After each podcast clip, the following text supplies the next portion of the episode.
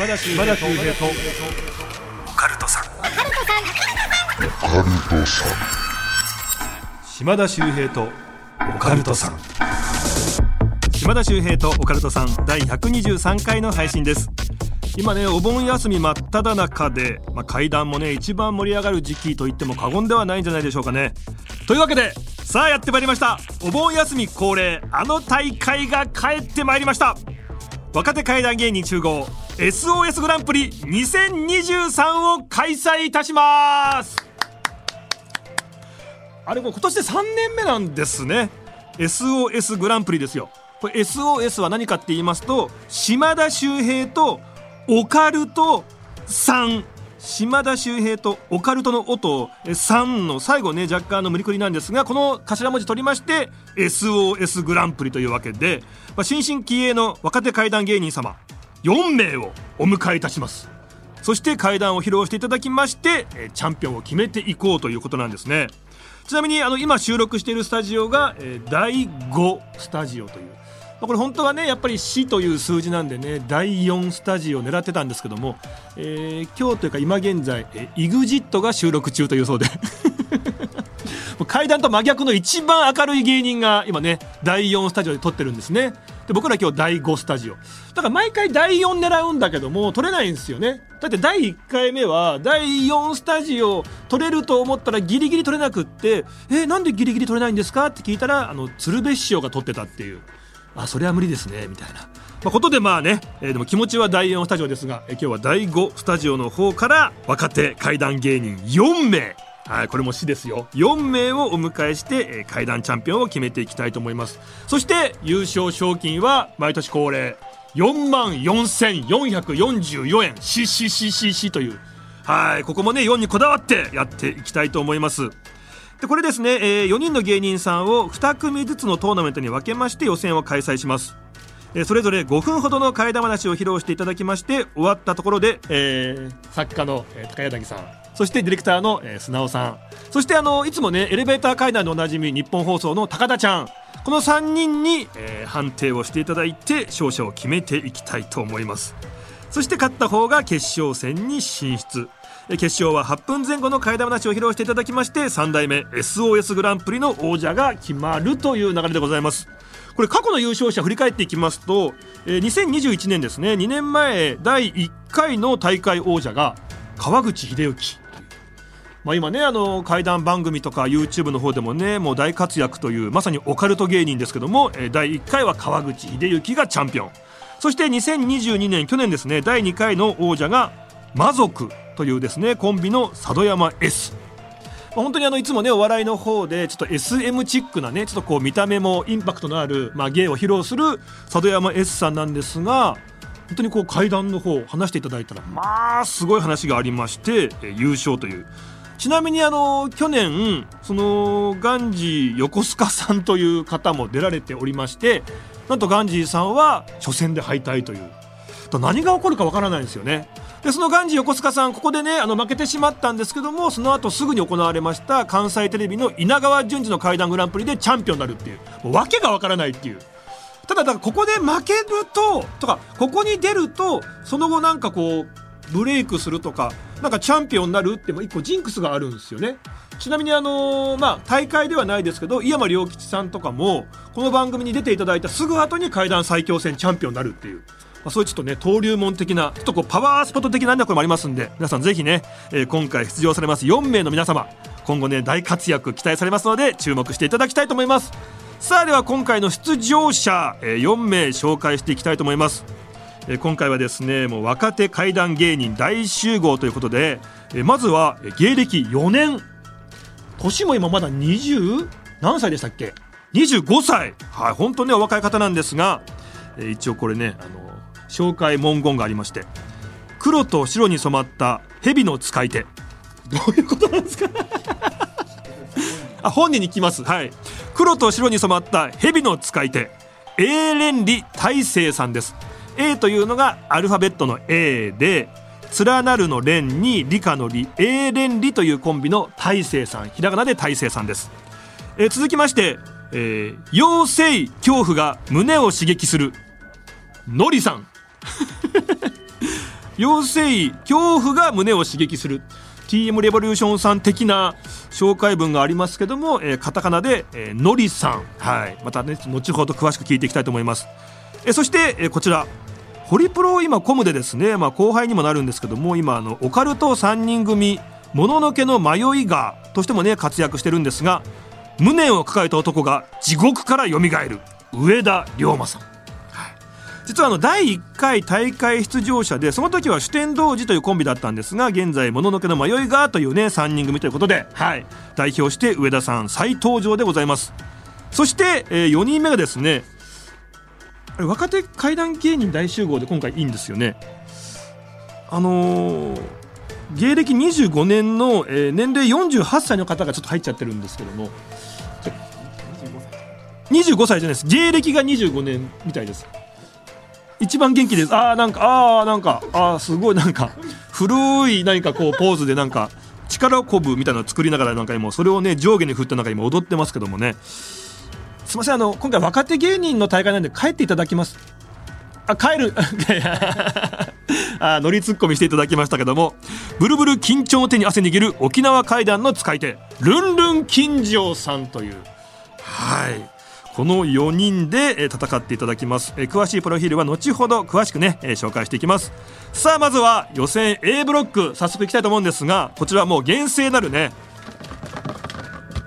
抽選箱がありまして中に4名の名前が書いてありますんでこれで引いた方2人に戦っていただきたいと思います。A ブロック。そして先に引いた方が先行次に引かれた方が高校ということでお願いいたします。最大 A ブロック。どんな戦いになるんでしょうか？引きますよ。いきます。1人目。A ブロック先行はこの方。すごい。A 連理大成さん。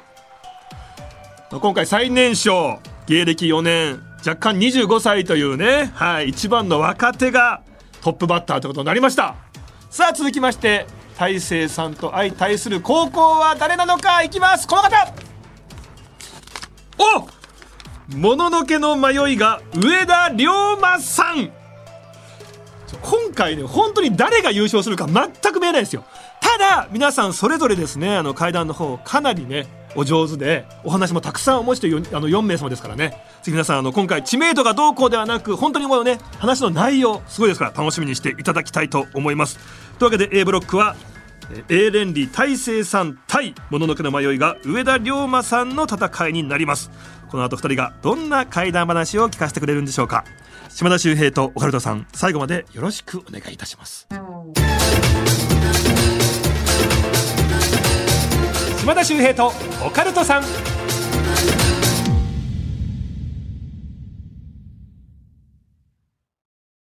ようこそ闇の世界へ。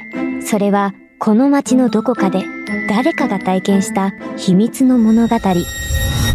怖いライトゾーン。福原遥がご案内します。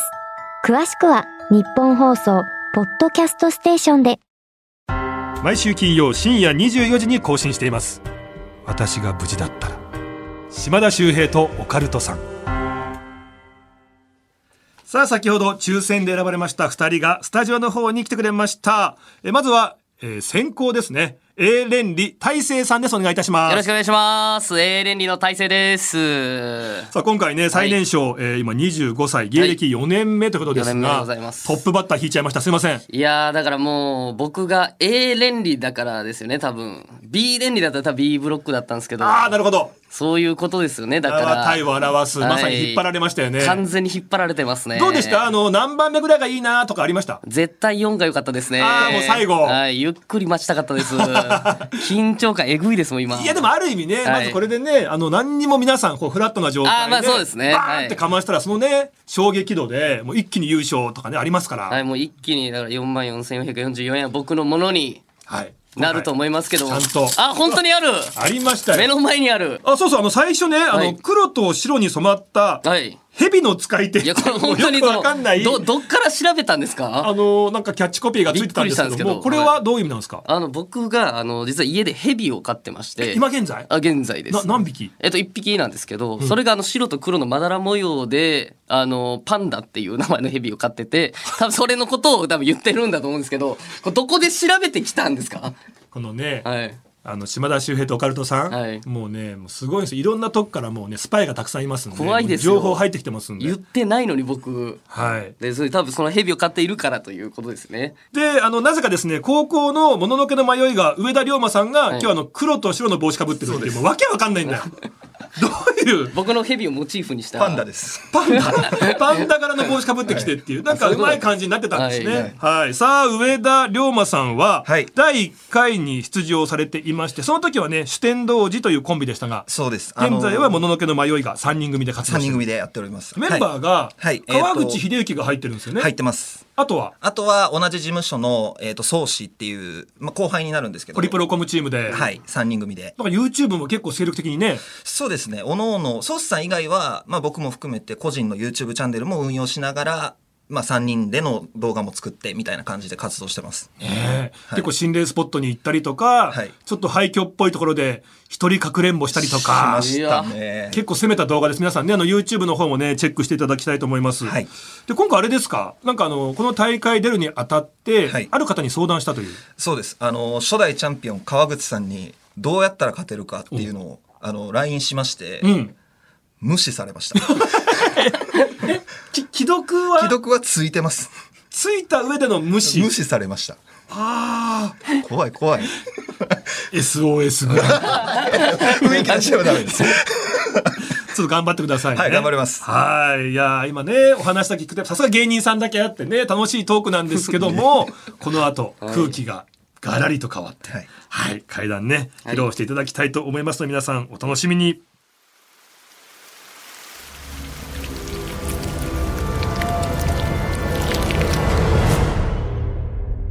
島田秀平とオカルトさん。それでは SOS グランプリ2023予選 A ブロックを始めていきたいと思います。先行 A 連理大成さんの会談です。お願いいたします。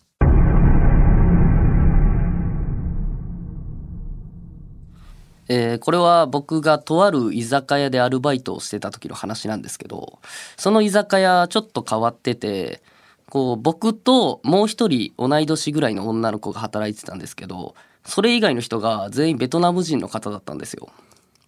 で結構こう珍しいというかなかなかないんですけどこう全員ベトナム人の方は留学生でこう日本語を勉強しに日本に来てたんですね。で僕昔からこう怪談とかこう怖い話とか好きだったんでその日もこの同い年の女の子とこう近くにある心霊スポットについて話してたんですよ。でそこっていうのがこう廃墟のこう壁にたくさんお札が貼ってある家でであそこ行ってみたいんだよねって話してるとこうベトナム人の A さんって方が近くに来て「お札って何ですか?」って聞いてきたんですよ。でこう僕たちがこうよく日本語を教えるみたいなことがあったのでいつもみたいに「あお札っていうのは」って言って携帯でこう Google で検索をしたんですよ。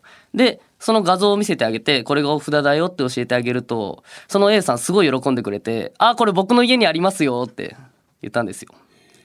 で少しだけ僕も嫌な予感がしてこうちょっと話聞いてみると明らかにこう家の家賃が相場より安かったんですよ。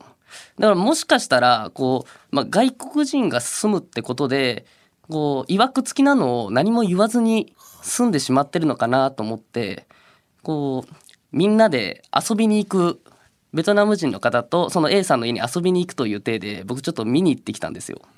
でその日はこうみんなで鍋をしようってことで鍋をつついてたんですけどこうどこにお札あるのって聞いたら押し入れの中にありますよ押し入れの襖を開けるとこう1階と2階に分かれてるタイプのこう押し入れでその2階の屋根のところにお札が貼ってあるっていうんですよ。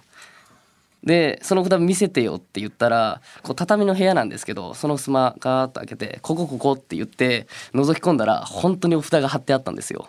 で僕怖くてそのままちょっと離れたんですよ。そしたら別のベトナム人の男の子が「僕も見たい」って言ってそのお札に近寄ってこの2階のこう天井のとこ触ったんですよでそこをガタガタって揺れてそのままその男の子をガコンって外したんですよで何かあるのかなって言ってよじ登ったんですねでまあ天井裏みたいなとこになってるんですけど顔を覗き込んで「なんかありました!」って言って引っ張ってきたのがその日本人形の髪の毛でそのまま胴体がダラーンって垂れてたんですよで僕もびっくりしてすぐ直せすぐ直せって言ってその日はこう日本人形を直させて屋根も元に戻してもう触らないようにしてあの帰ったんですけどそっからしばらくして僕もすぐその居酒屋を辞めてしまってこうこういう会談の活動を始めてどうしてんのかなと思ってその A さんに連絡取ろうと思ったんですけどこう A さんとはちょっともうあのベトナムに帰ってしまって連絡が取れなかったんですよ。で別のベトナム人の方に「最近 A さんってどうしてんの?」って聞いたら「あの日本人形ねあのベトナムに持って帰ったよ」って言って今でもその A さんがベトナムでその日本人形を大切にしてくれてるといいんですけどっていうお話です。強烈なお話でしたねありがとうございますありがとうございます。バイト先でね、はい。まあ、そのベトナムの方がいらっしゃって、はいまあ、日本の文化が分かってないとはいいうところで、よく分からないけども家にお札があるんだっていう、はいで実際日本人形があったわけですね。本当にこう当時やっぱ日本人とその感覚が違うのか日本人形が出てきたことに対してそんなに驚いてなくてんなんならみんなで触りに行くぐらいの感覚だったんですよ。だから僕はもう本当に一人だけ怖くてもうその日もすぐ家に帰っちゃったんですけど。でも大勢さんからしたら日本人形出てきた瞬間めちゃくちゃ怖かったんじゃないですか？うわーって言いましたもんやっぱり。うん。声が出ちゃいましたね。ただねその日本人形をはい。A さんはベトナムに持って帰ったってことですよね。はい。なんかだからそのね今回の話っていわゆるこう霊現象が起きたとか、はい。そういう話は出てこないんだけれども最後 A さんがそれを大事に持って帰ってるってところが、何かもしかするとはい。見入られてうん。手放したくなくなってしまっている A さんがもういるのかもしれないっていう。これがもう本当にその僕もいろいろ調べたんですけど結局なぜそこにそんなものがあってっていうのは全く分からなくて。だから良くないものだったのかまあ本当にたまたま誰かが置いてったものなのかはさっぱり分からないんですけど。ただお札ですよね。何かを封印しようとってことになると、うーんといろいろ考えてうん非ちょっとこう常に怖い嫌な感じはしおます、話でした。ありがとうございます。ありがとうございます。さあ行きましょう。では続いて高校に参ります。もののけの迷いがより上田龍馬さんです。怪談話お願いいたします。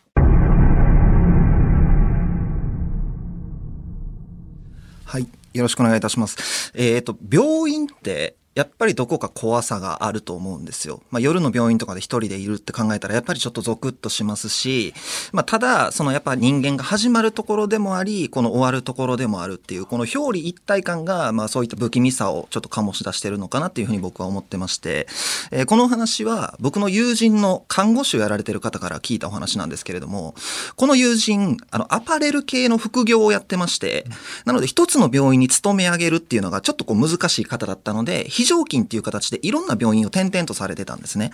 で、ある病院に勤め始めるっていう風になった時に、まあ研修を受けるんですけれども、あの、こういう時はこういう風にしてくださいね。ああいうことが起こったらこういう対処をしましょうっていう風な一通りの業務の流れを教えてもらった一番最後に、なんか聞いたことないなっていうような決まりを言われたんですね。で、え、何この決まりっていう風に思ったんですけど、まあまあ大した内容じゃなかったんで、あ、わかりましただけ言って、そのまま業務を開始したんですね。で、そこから半年間業務をしてたんですけど、まあ特にその言いつけにまつわることだったりとかっていうのは特になかったんです。だからまあ全然気にしてなかったんですけど、その半年経って後輩が入ってきたんですね。で、その後輩も同じように研修を受けるんですけど、やっぱり最後に、まあちょっと変わったこう言いつけというかルールを言われる。で、僕の友達のところ来て「すいませんあのルールって何なんですか?」っていうふうに聞くんですけど「いやでも私も分かれへんねん」って言って、まあ、半年働いてるけどまあそういったことも特にないしあんまり気にせんでいいんちゃう？っていうふうに言ってそこからまた後輩も業務始めたんですね。ただそこから数日後にその言いつけにまつわることがその後輩に起こったんですよ。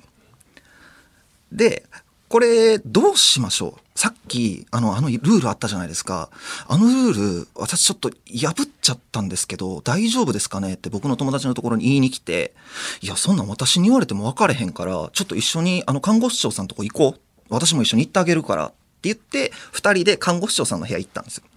で、看護師長さんに、すいません、ちょっとこの後輩の子が、その、あの言いつけ最後のやつあったじゃないですか。あれちょっと破っちゃったみたいで、っていうふうに報告をしたんですね。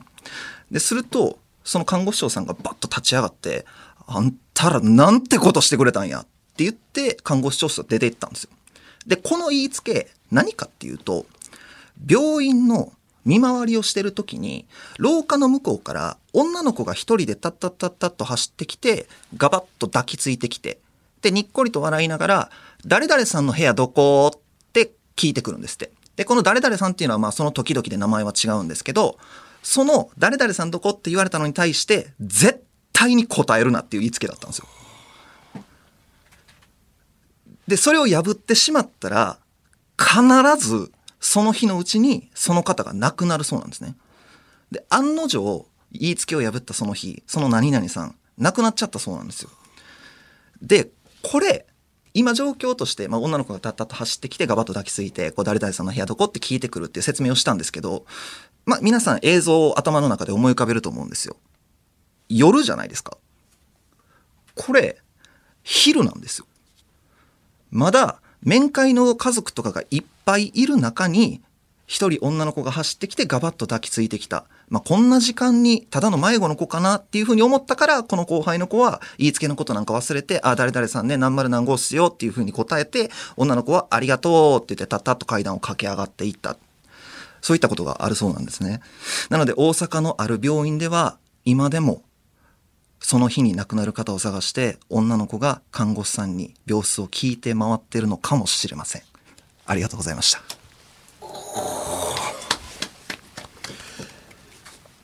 いやいきなりすごい戦いですね。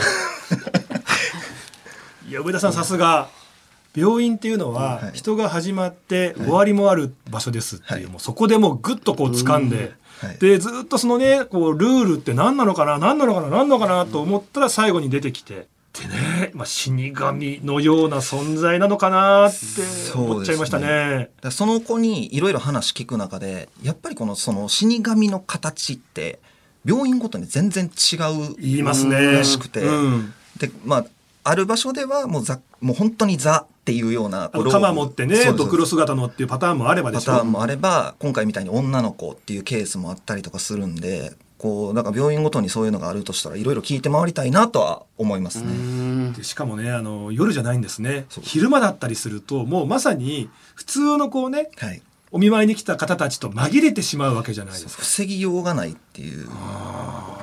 いやちょっと考えれば考えるほどっていうね、い、やすごいお話でした。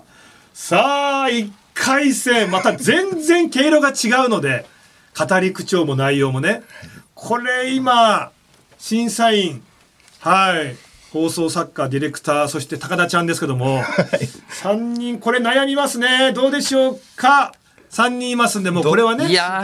勝ちたいますんで前回負けてるんでね僕ここで。そうか、はい。やでも今回また強い話持ってきてくれて。いやその勝ちたかったんで絶対。2人ともねもうノーミスで着地まで綺麗にいきましたんでねこれはいい戦いでしたがいいですか？決まりました？うわ緊張する。うわ。はい。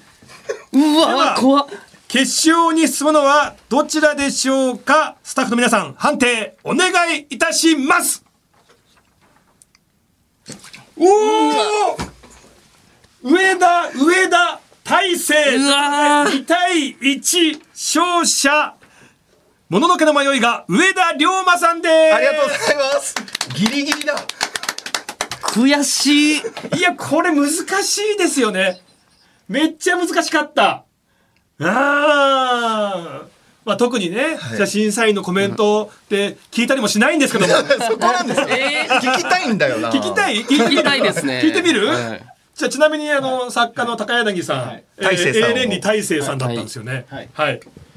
なんだろうこうすごくオチが意外だったというか意外というのは？そのなんか誰かがこう呪われたりとかなんか大変な目にあ遭うとかじゃなくてなんか持って帰ってそのまま行くなんかどうなったかわからないっていうところが逆になんかこうリアリティがあって不気味だったというか普通ねこういうのってこうその後事故に遭ってとかねもっとひどいとちょっとね亡くなってしまってとかってなるのかなと思ったらなんかスッとこう分からなくなっていくっていうところがなんかすごくリアリティがあって不気味だったなっていう。本当にありがとうございます。ええあとでもこれ本当のやつです。あのいいなと思うのが例えばそういう事故物件とか、お札が貼ってある部屋の階段ってあるんですけど今回ベトナム人の A さんっていう目線なので、だからそのね A さんはそういうのが分かってない全く分かってない怖がってないっていうところの入り口っていうのがなんかまた全然違った新しい階段のように聞こえて、すっごくねなんか斬新でしたよね。ありがとうございます。じゃあもう勝ちってことでいやダメダメダメダメ